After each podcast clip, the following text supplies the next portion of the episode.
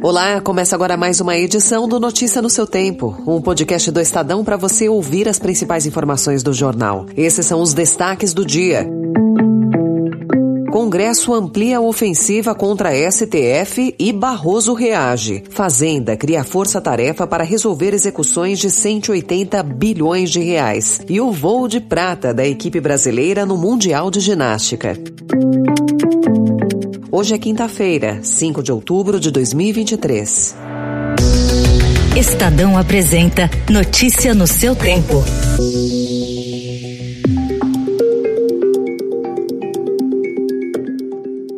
Em votação simbólica que durou 40 segundos, a Comissão de Constituição e Justiça do Senado aprovou ontem a PEC que limita as decisões monocráticas do STF, aquelas tomadas por um único ministro e o prazo para pedidos de vista de processos. Os senadores e senadoras que aprovam permanecem como se encontram aprovado.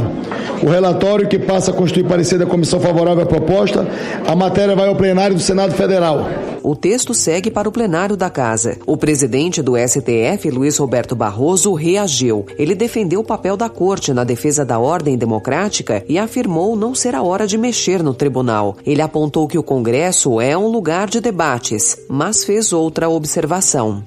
Mas nós participamos desse debate também e pessoalmente acho que o Supremo, que talvez seja uma das instituições que melhor serviu ao Brasil na preservação da democracia, não está em hora de ser mexido. O presidente da Câmara, Arthur Lira, aprofundou o embate ao dizer que os poderes devem se manter nos limites constitucionais. Que nós saibamos nos conter, cada poder desta nação, nos seus limites constitucionais. E eu tenho absolutamente certeza de que o parlamento brasileiro os obedece, os cultiva e os respeita.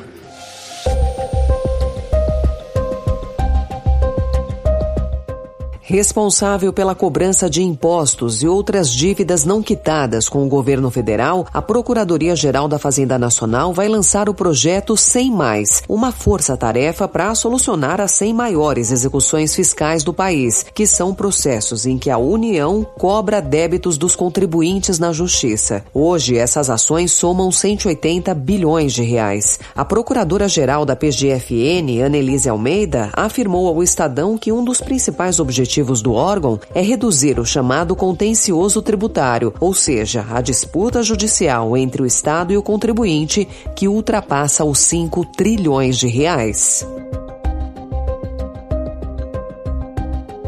A Comissão do Meio Ambiente do Senado aprovou ontem por unanimidade o projeto de lei que regulamenta o mercado de créditos de carbono no país. O texto será encaminhado diretamente à Câmara dos Deputados para votação. O mercado de crédito de carbono é uma forma de reduzir as emissões de gases de efeito estufa na atmosfera, com o estabelecimento de metas de redução, além da possibilidade de venda da quantidade excedente no mercado.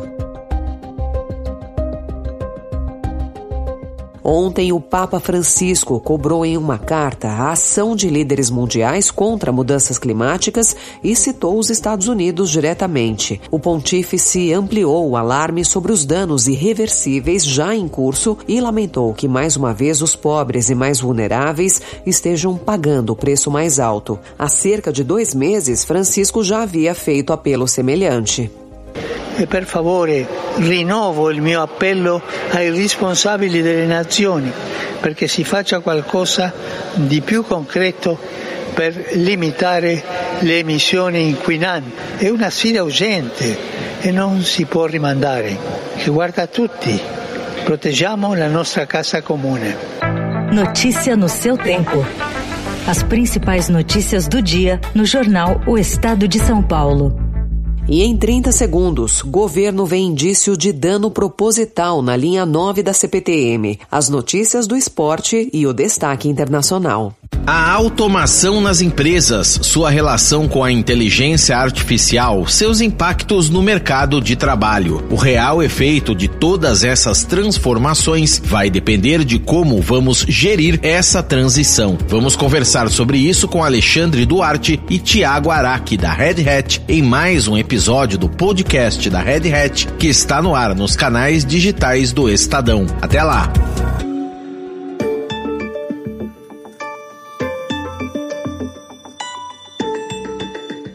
Uma visita técnica do governo paulista para apurar falhas que atingiram nos últimos dias o sistema de energia da linha 9 Esmeralda da CPTM apontou indícios de degradação proposital ao longo da linha, reforçando a tese de eventual sabotagem. Ontem, a concessionária Via Mobilidade, responsável pela linha, registrou o boletim de ocorrência na Polícia Civil sobre o suposto vandalismo. Representantes dos metroviários e ferroviários reclamam da falta de manutenção e dizem que a versão gestão da empresa tenta justificar constantes falhas. A Câmara Municipal de São Paulo aprovou ontem, em segundo turno, o projeto de lei proposto pela Prefeitura para isentar moradores e comerciantes da Cracolândia, no centro, de pagar o IPTU pelos próximos dois anos. O texto agora vai para a sanção do prefeito Ricardo Nunes. Na Nicarágua, a ditadura de Daniel Ortega intensificou a onda repressiva no país. Ontem, a Justiça Eleitoral colocou na ilegalidade o partido indígena Iatama, botou seus líderes atrás das grades e estatizou duas rádios comunitárias. No início da semana, agentes da Procuradoria invadiram e confiscaram residências de opositores que fugiram do país. A questão deve se tornar um impasse duradouro, como em Cuba, onde 6 mil cidadãos e empresas dos Estados Unidos perderam casas, fazendas, fábricas e outras propriedades avaliadas em quase 2 bilhões de dólares.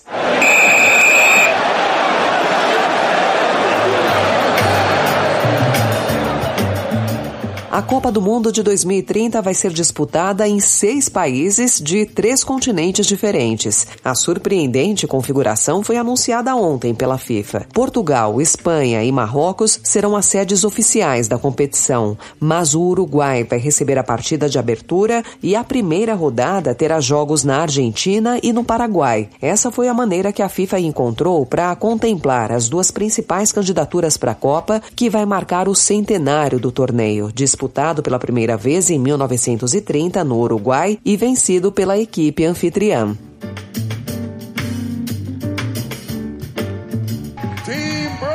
Pela primeira vez no pódio! É medalha de prata para o Brasil! Kate Barbosa, Logan Oliveira, Caroline Pedro, Flávia Saraiva e Julia Soares. And coach Francisco Parat. E a equipe feminina de ginástica artística do Brasil fez história ontem ao conquistar a medalha de prata no Mundial que está sendo realizado em Antuérpia, na Bélgica. Comandada por Rebeca Andrade e com participação decisiva de Flávia Saraiva, o time só ficou atrás dos Estados Unidos, da fenômeno Simone Biles. É a primeira vez que as brasileiras sobem ao pódio em um Mundial. Essa foi mais uma edição do Notícia no seu Tempo, com apresentação e roteiro de Alessandra Romano, produção e finalização de Felipe Caldo. O editor de núcleo de áudio é Manuel Bonfim. Obrigada pela sua escuta até aqui. Você ouviu Notícia no seu tempo.